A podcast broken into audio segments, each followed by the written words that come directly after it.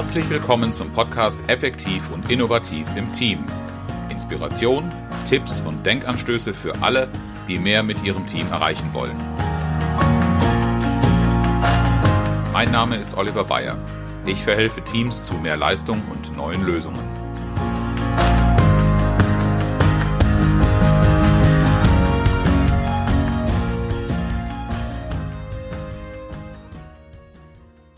Die Folge Nummer 21.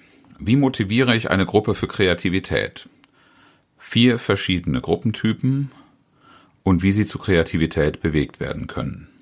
Nachdem wir die letzten beiden Folgen über die Grundsätze kreativen Denkens gesprochen haben, was noch vielleicht sehr theoretisch in dem einen oder anderen Fall war, möchte ich nun mehr in die Praxis eintauchen. Als ich einer guten Bekannten, früheren Mitarbeiterin von mir erzählt habe, dass ich Seminare über Kreativität mache, da hat die zu mir ganz spontan gesagt, Oliver, du und Kreativitätsseminare, du bist doch gar kein kreativer Mensch. Das hat mich im ersten Moment ziemlich getroffen. Und dann habe ich mir überlegt, wie kommt sie darauf? Und es wurde mir schnell klar, denn in meiner früheren Tätigkeit hatte ich einen großen Verantwortungsbereich und war einerseits einer gewissen Gruppendynamik ausgesetzt, aber auch in einem Selbstverständnis unterwegs, das auf andere Dinge Wert gelegt hat als auf Kreativität. Und dass in dem äh, Kontext, in dieser Umgebung nicht deutlich geworden ist, dass ich ganz gerne mich mit Kreativität beschäftige, kann ich so aus heutiger Sicht nachvollziehen. Äh, in dem Moment selbst war ich eigentlich eher etwas ähm, sagen wir ungehalten, nein, unzufrieden. Ich habe es nicht verstanden und äh, ich habe nicht sehr positiv darauf reagiert, denn die Kreativitätsseminare waren etwas, was ich aus der Beschäftigung mit dem Thema Komplexität und wie man damit gut umgeht herausentwickelt habe. Und ich habe Kreativitätsseminare von Anfang an sehr gemocht als eine meiner Lieblingsveranstaltungen, weil es da eine sehr positive, optimistische Stimmung gab, weil ähm, die Bereitschaft zu Spaß und Spiel sehr, sehr stark war und das sprach mich alles sehr an. So eine Lust am Ausprobieren, die auch bei den Teilnehmern gar nicht erst groß geweckt werden musste, äh, Neugier, die mich auch beflügelt und ja, eine Lust an Veränderungen, Dinge nicht zu lange äh, unverändert zu lassen äh, oder Dinge voranzubringen. Und wir haben da in diesen Seminaren einerseits natürlich Theorie gemacht, über kreative Prozesse gesprochen und äh, andererseits auch die Kreativitätstechniken. Wie mache ich das tatsächlich? Wie kreiere ich Ideen? Und damit das nicht zu abgehoben oder zu theoretisch bleibt, habe ich ganz gerne die Teilnehmer danach gefragt, was sind denn so Situationen, Bereiche oder auch Probleme, wo ihr kreative, kreative Lösungen braucht. Und da kam zu meiner Überraschung ähm, an einem der ersten Termine die Frage auf, wie bringe ich mehr Kreativität in mein Team?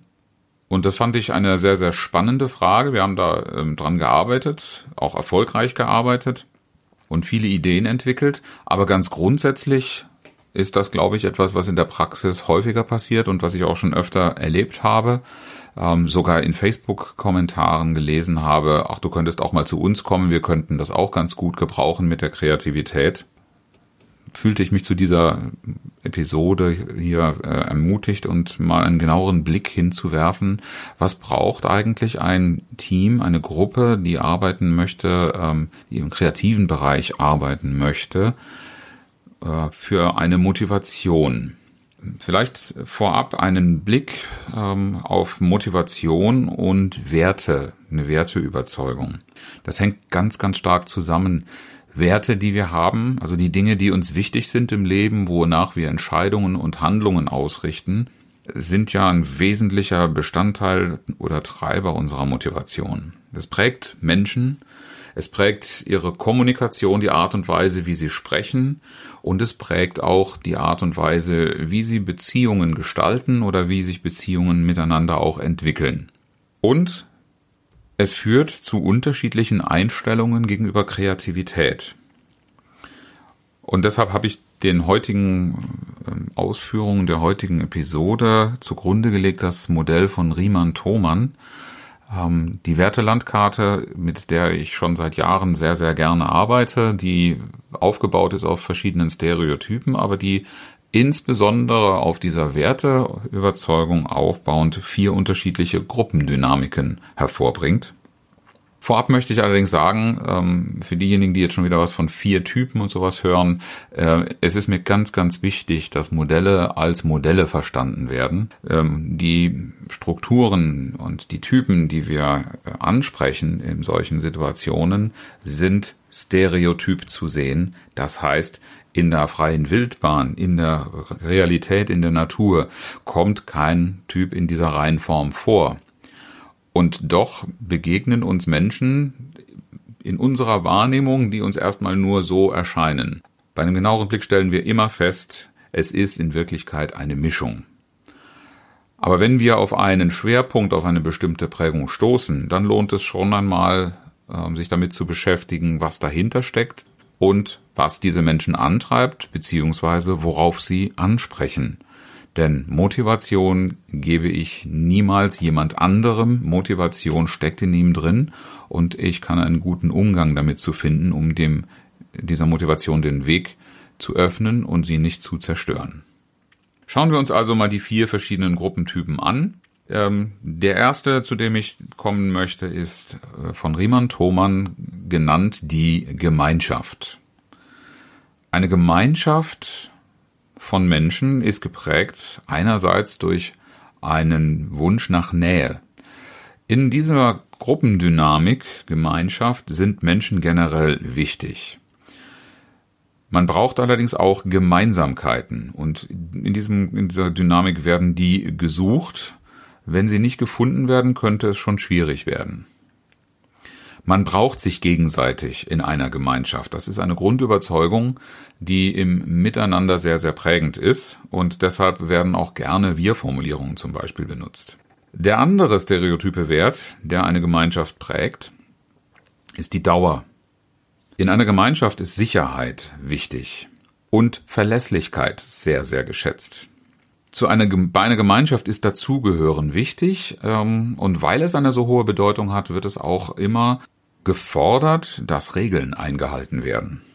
Und diesen Regeln ist sich unterzuordnen, wenn das einzelne Teammitglied zu dieser Gemeinschaft dazugehören will. Wenn wir uns in unserem Privatleben und in unserem Alltag umschauen, dann finden wir diese Prägung in einer Vielzahl von Gemeinschaften, die sich sogar teilweise so nennen. Ich bin zum Beispiel äh, einige Jahre in einem sehr kleinen Dorf aufgewachsen und da gibt es eine Dorfgemeinschaft. Mein Erlebnis war, weil ich relativ spät ähm, dazugezogen bin und nicht mit den anderen zusammen aufgewachsen, äh, dass es nicht so einfach für mich war, in dieser Dorfgemeinschaft akzeptiert zu werden, aufgenommen zu werden, weil mein Werdegang, mein Hintergrund einfach ein anderer war und ähm, so erschien es mir nicht so gut dazu passte. In der Folge findet sich dann auch, äh, finden sich Vereine, Dorfgemeinschaften oder kleinere Kommunen sind ja durch ein sehr, sehr reges und aktives Vereinsleben geprägt. Zumindest meine Erfahrung. Ähm, ich lebe seit einiger Zeit nicht mehr in Dörfern, ähm, beobachte aber also aus der Entfernung, dass das immer noch ganz gut lebt. Viele Aktivitäten dort entfaltet werden. Da entsteht auch sehr viel Wertschöpfung. Aber auch aus dieser, diesem Wunsch nach Gemeinsamkeit und ein Verein wird sich in der Regel immer eine Satzung geben. Da kann nicht jeder machen, was er will, sonst kommt ja nichts Gemeinsames dabei raus. Und eine ähnliche kulturelle Prägung bildet sich auch in Arbeitsgruppen, wenn Menschen sehr lange zusammenarbeiten, vielleicht sogar in der konstanten Arbeitsteilung. Ich glaube, ich habe schon mal erzählt von einem meiner ersten Führungskräfteseminare, wo mir Führungskräfte erzählt haben, dass sie ihre Mitarbeiter schon 20 Jahre und länger kennen und führen. Und da bilden sich Regeln, da bilden sich auch Vorstellungen, da bildet sich Kultur, die sehr viel damit zu tun hat, ob jemand dann auch diesen Regeln der Gemeinschaft äh, folgt, was gerade bei langjähriger Zusammenarbeit sich oft in eine Selbstverständlichkeit, da redet man gar nicht mehr drüber, äh, es ist erst recht nirgendwo niedergeschrieben, ausdrückt. Und wo Menschen, die dann neu dazu stoßen, durchaus ihre Herausforderungen haben, da sind wir auch als Trainer und Coaches oft gefragt, ähm, das aufzufangen oder das sichtbar zu machen, weil es äh, in dieser Dynamik gar nicht so sehr gesehen wird. So, und dann kommt jetzt ein neues Teammitglied, womöglich noch eine Führungskraft, die das Team neu übernommen hat, und kommt dann mit neuen Ideen. Da kann jeder, der das schon mal erlebt hat, sich sofort vorstellen, was passiert. Da fallen dann so schöne Sätze wie, das haben wir noch nie so gemacht, das bringt doch nichts, das passt nicht zu uns. Ähm, und wenn dann auch noch eine, eine äh, andere Werthaltung von dem neuen Teammitglied oder von der Führungskraft ausgeht, man muss sich auch mal erneuern oder sowas, das wird dann erst recht aktiv abgestoßen. Das ist, glaube ich, eine der am häufigsten anzutreffenden Dynamiken, dass äh, eben eine so eingeschworene Gemeinschaft sich sehr schwer tut, neue Dinge anzunehmen und wirklich zu integrieren.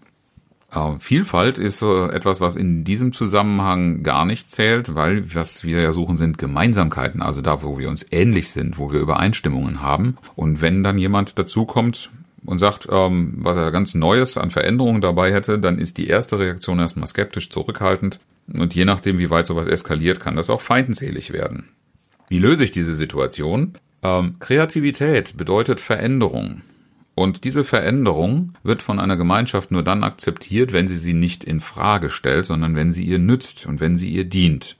Das heißt, wenn ich eine Gemeinschaft zu Kreativität bewegen will, dann muss ich an das gemeinsame Problem appellieren und die Notwendigkeit oder die Dringlichkeit, dieses zu lösen. Wenn die Kreativität dazu dient, den Zusammenhalt zu fördern, dass die Gemeinschaft besser miteinander funktioniert, dann ist Kreativität hier auch willkommen. Oder wenn sie eben dazu gut ist, die Gemeinschaft zu stärken.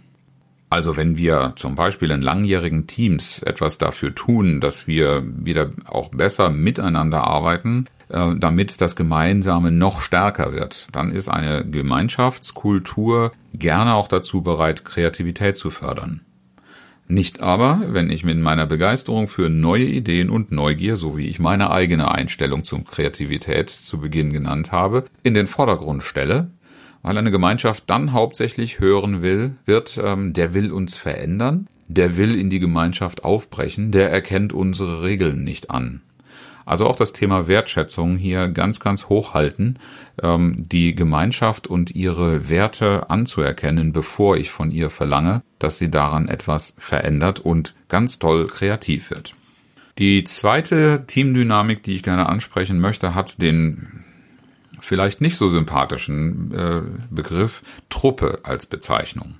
Die Truppe hat eine Gemeinsamkeit mit der Gemeinschaft. Sie ist nämlich sehr, sehr dauerorientiert. Und in einer Truppenkultur, wie Riemann Thomann sie nennen, gelten Regeln und Ordnung als Prioritäten. Da ist es nicht wichtig, mit wem ich äh, irgendetwas zu tun habe. Hauptsache, ein dauerhaftes, beständiges Ziel wird im Auge behalten. Die Dinge müssen unter Kontrolle sein und das, was zählt in einer Truppe, das ist Leistung. Und das ist unabhängig von Menschen. Deshalb ist anders als bei der Gemeinschaft in der Truppe eine Distanzprägung. Also eher eine Orientierung an der Sache und der Abstand zu anderen Personen, um sich nicht korrumpieren zu lassen, um ein gutes und ein bestmögliches Ergebnis zu erzielen, egal wie der Einzelne jetzt dazu steht oder wie die Menschen dazu stehen. Das muss einer Sache untergeordnet werden und dem Einzelnen kann man durchaus auch etwas zumuten, womit die Gemeinschaft gleich einen Widerstand geleistet hätte. Eine Truppe kann eins besonders gut, nämlich klare Entscheidungen, die für die Zielerreichung gebraucht werden, treffen. Und in der Praxis findet man so etwas, naja, der Truppenbegriff kommt natürlich aus dem Militär. Ein Mil Militär ist normalerweise aufgestellt in nach klaren organisatorischen äh, Grundlinien äh, und da ist es erst einmal egal, wer welche Stelle besetzt als Person. Hauptsache, die Qualifikation, die Leistungsfähigkeit ist gegeben. Ähm, aber auch wenn man weniger militärisch denkt, in Notfalleinsätzen, bei äh, Feuerwehr und Notärzten. Auch da gibt es ganz klare Zuständigkeiten und da ist es erst in erster Linie mal nicht wichtig, welche Person mir gegenübersteht, sondern ob sie das, was jetzt gebraucht wird, beherrscht und gut ausführen kann. Und im betrieblichen Bereich finden wir solche Kulturen nach meiner Erfahrung sehr, sehr häufig in Produktionsbereichen, in Produktionsabteilungen, weil da auch jeder Handgriff sitzen muss, weil ein Zahnrad ins andere greifen muss. Und das ist erst einmal nicht so sehr eine Frage von, äh, wir sind eine tolle Mannschaft, sondern jeder kann seinen Job und das funktioniert gut. Und auch in Führungsgremien ist diese Kultur häufig zu finden, nämlich dann, wenn ein Führungsstil sehr autoritär ausgelegt ist oder sehr auf Transaktionen, äh, du tust etwas gut und kriegst dafür eine Belohnung und die ist nicht, weil du so nett und so freundlich gewesen bist, sondern weil nachvollziehbar eine gemessene Leistung ähm, erbracht worden ist, die honoriert wird. Man erkennt eine Truppe häufig an so einer Aussage, das Leben ist kein Ponyhof, ja, also Spaß ist äh, zweitrangig, Disziplin ist angesagt. Ähm, und wenn man von Spiel und Spaß spricht, dann kriegt man ganz schnell entgegengehalten, ja, das kostet Geld und das muss man sich auch leisten können. Und für Spinnereien haben wir keine Zeit. Äh, das sind natürlich alles Voraussetzungen, die ähm, lass uns mal kreativ werden, nicht unbedingt mit offenen Armen empfangen. Deshalb muss ich eine Truppenkultur, wenn ich die dazu motivieren will, kreativ zu werden und Ideen zu entwickeln, auch die Gelegenheit geben, einen klaren Fokus auf die Zielsetzung von dieser Kreativität zu setzen, damit die eben auch wissen, die Sinnhaftigkeit und ähm, dass wir auch wirklich Zeit und Geld investieren wollen. Ähm, und erst wenn das klar ist als Grundlage, dann kann man vielleicht auch ein bisschen Spiel und Spaß im Sinne von Produktivität, von Kreativität, weil wir wollen ja Probleme lösen, erwarten. Aber die Probleme müssen erst intensiv verkauft werden, erklärt werden. Und äh, es bietet sich auch unbedingt an, eine Analyse der Probleme, die gelöst werden sollen, voranzustellen, damit die Kreativität auch mit einem guten Fokus, wofür sie gut ist, wofür sie gebraucht wird, äh, angenommen werden kann.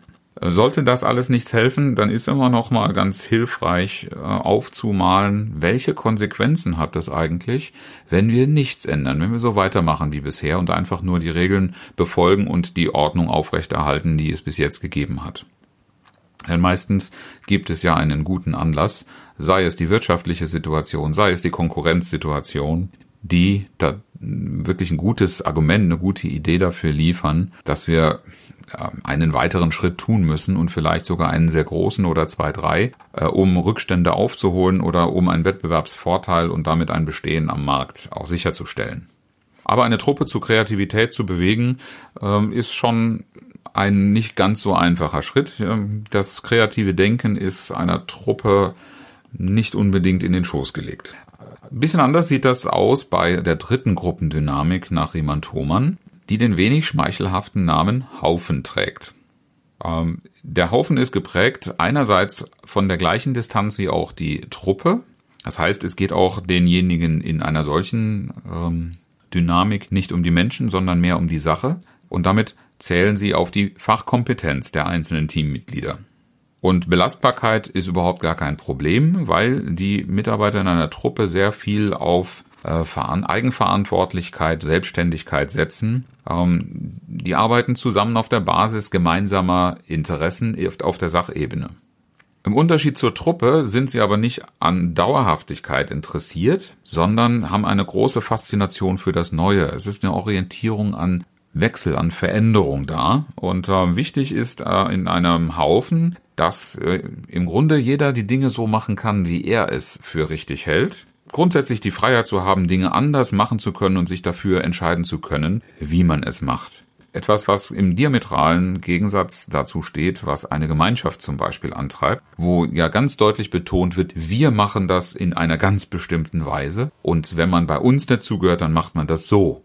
Der Haufen würde das nie so in der Aussage akzeptieren da braucht man immer die Freiheit äh, dafür, das machen zu können, was man gerade auch für richtig hält. Und zwar auf der Basis auch rationaler Erwägungen. Da wird nicht überlegt, für wen es jetzt gerade wie richtig ist, sondern wie die Sache am besten nach vorne gebracht werden kann. In der Praxis findet man solche Beispiele gerne im künstlerischen Bereich, im Erfinderbereich, in der Forschung, da wo große Freiräume gebraucht werden, anders zu denken und sich von Konventionen oder persönlichen äh, Bindungen zu lösen. Und dieser Zielgruppe sind grundsätzlich Einschränkungen in Gräuel. Ähm, die haben durchaus Spaß an Dingen, ähm, aber den, für den Spaß brauchen sie niemand anderen, sondern die gehen sehr, sehr in ihrer Sache auf. auf. Und wer mal so Stereotype kennenlernen will, die so funktionieren, dem sei die Serie Big Bang Theory empfohlen. Denn wenn man sich einen Sheldon Cooper genauer anschaut, ähm, das ist schon ein Haufentyp. Der braucht niemand anderen, weil er ganz genau weiß, was zählt, was richtig ist und was Exzellenz bedeutet. Also einen Haufen äh, dazu zu bewegen, in Kreativität zu kommen, hat ein hohes Potenzial, tolle Ergebnisse zu erzielen. Deshalb ist Kreativität da hoch willkommen. Äh, da wird man nur auf die Frage stoßen, warum ich die anderen dazu brauche. Kreativität im Team, in einem Haufen, da muss man an einem Zusammenhalt äh, arbeiten. Äh, und der kommt nicht aus der Eigenorientierung, dass ich das so toll finde, dass ich mit anderen zusammenarbeiten darf. Hier muss man ganz klar den Nutzen einer Zusammenarbeit rausstellen. Ähm, also wo ein Mehrwert äh, einer kreativen Gruppe gegenüber dem ich mache das alleine liegt. Aber zu Kreativität generell zu motivieren, dürfte bei Haufentypen wesentlich leichter als bei Gemeinschafts- oder Truppengruppierungen sein. Das Einzige, woran ich hier arbeiten muss, ist eine gute Gruppendynamik, um Synergien zu erzeugen. Kommen wir zur vierten und letzten Gruppendynamik, die bei Riemann-Thomann Team genannt wird. Das ist sicherlich nicht so zu verstehen, weil wir heute einen inflationären Gebrauch dieses Begriffs haben, dass jegliche Art von Zusammenarbeit im Team grundsätzlich diese Dynamik braucht.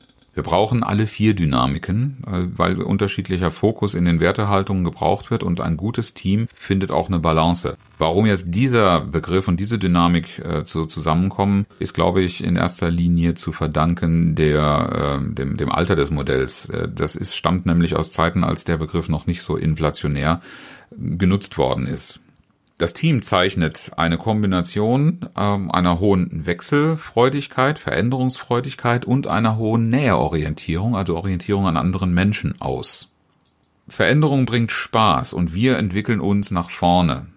Das ist ein Bewusstsein in einem Team und gleichzeitig ist dieses Wir äh, etwas anders als in der Gemeinschaft davon geprägt, dass wir sehr unterschiedlich sein dürfen und dass das nicht nur die Erlaubnis ist, sondern dass wir das sogar so positiv sehen, dass das unsere Arbeit bereichert und damit auch einem besseren Ergebnis zugutekommt. Der Spaß entsteht im Team durch das Miteinander, nicht wie in der in der äh, Haufengruppierung, wo einfach nur die richtige Sache ähm, verfolgt werden muss, sondern hier ist es wirklich das persönliche Miteinander, das den Spaß entstehen lässt und das uns auch produktiv macht. Der zentrale Wert in einer solchen Gruppe ist Lebendigkeit. Also es soll richtig was passieren und zwar auf allen Ebenen. Also sowohl auf der Beziehungs- als auch auf der Sachebene. Und äh, gute Arbeitsbedingungen für ein Team sind Vertrauen und Einfühlungsvermögen damit wir uns auch gegenseitig akzeptant, äh, akzeptiert fühlen und ähm, damit auch eine höhere Bereitschaft zur Kooperation bringen.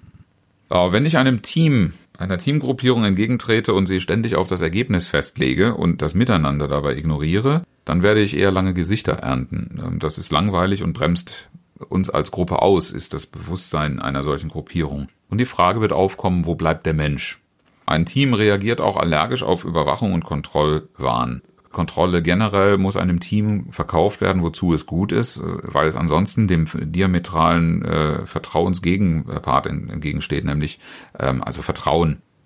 Vertrauen ist gut, Kontrolle ist besser, ist nicht der, der Satz, der einer Teamdynamik entstammt. Äh, das ist eher die Truppe, die so etwas sagt. Und ähm, beim Team wird das Vertrauen oben angestellt. Wir wissen einfach, auch aus unserer Offenheit heraus, der andere will auch was erreichen, hat einen anderen Blickwinkel. Gut, dass er einen anderen Blickwinkel hat, weil das steuert was für mich bei. Und äh, richtig kreative Gruppen sind gut beraten, in diesem Teammodus zu arbeiten. Deshalb wird ein Teammitglied aus dieser Gruppe mir die Frage niemals stellen, wie entwickle ich in meinem Team mehr Kreativität. Das ist dann höchstens noch etwas Methodisches.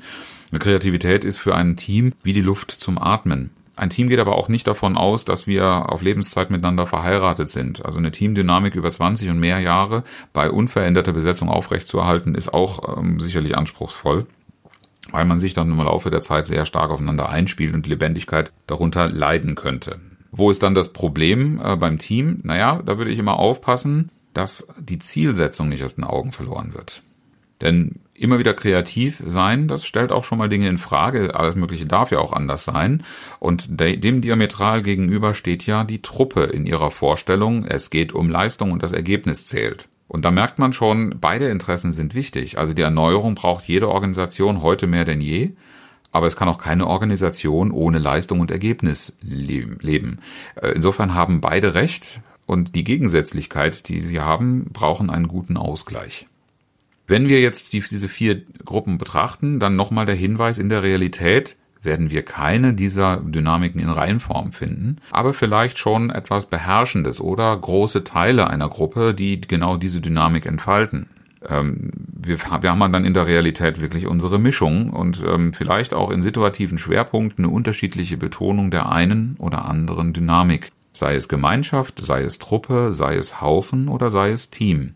Und wenn wir in, in unserer Gruppe gegensätzliche äh, Dynamiken haben, dann geht es darum, diese Gegensätzlichkeit auszugleichen und den Beitrag von beiden Seiten herauszustellen. Auf die Frage bezogen, wie, wie kann ich denn dann eine solche heterogene Gruppe zu Kreativität bewegen, da muss ich dann mehrgleisig fahren. Da muss ich jede wahrnehmbare Dynamik bedienen, so wie wir die vier Gruppentypen kennengelernt haben. Tja, jetzt werden Sie sich fragen, möglicherweise, das klingt alles ganz toll, aber was ist, wenn ich meine Gruppendynamik nicht kenne? Vielleicht bin ich ja bisher gar nicht mit solchen Dingen beschäftigt gewesen. Oder es wird bei uns auch nicht darüber gesprochen, wie wir uns finden. Dann würde ich empfehlen, die Teammitglieder zu fragen, was ihnen wichtig ist. Und dabei gut zuzuhören. Denn die Art, wie Menschen über Dinge sprechen, die zeigt ebenso viel über die Menschen wie die Dinge selbst, die sie äußern. Ganz nach der Regel, was Peter über Paul sagt, sagt mehr über Peter als über Paul. Und wenn Sie mehr dazu wissen möchten, dann habe ich jetzt drei Angebote für Sie. Zum einen gebe ich Ihnen einen Literaturtipp, der auch noch in die Show Notes aufgenommen wird. Äh, ein Buch von Eberhard Stahl, Dynamik in Gruppen, wo sowohl zur Entwicklung von Teams als auch eben genau zu den genannten Teamdynamiken und dem zugrunde liegenden Modell vieles nachzulesen ist. Wenn Sie Fragen zu dem Thema haben, mein zweites Angebot, schicken Sie mir gerne eine E-Mail an fragen at oliver-bayer.de. Ich äh, bin bemüht, innerhalb von 24 Stunden darauf zu reagieren, je nachdem, wie groß die Frage ist, ähm, vielleicht auch mit einer ersten Andeutung, um dann nochmal darauf zurückzukommen. Aber Sie kriegen auf jeden Fall Reaktion. Und eine dritte Variante wäre, wenn es dann doch eine größere Sache ist, dann melden Sie sich doch einfach für eine kostenlose telefonische Erstberatung an. Wir finden einen gemeinsamen Termin und schauen auch gemeinsam darauf, was Ihr Team braucht. Und zum Schluss der heutigen Episode das Zitat, diesmal von Mark Twain. Als wir das Ziel aus den Augen verloren, verdoppelten wir unsere Bemühungen.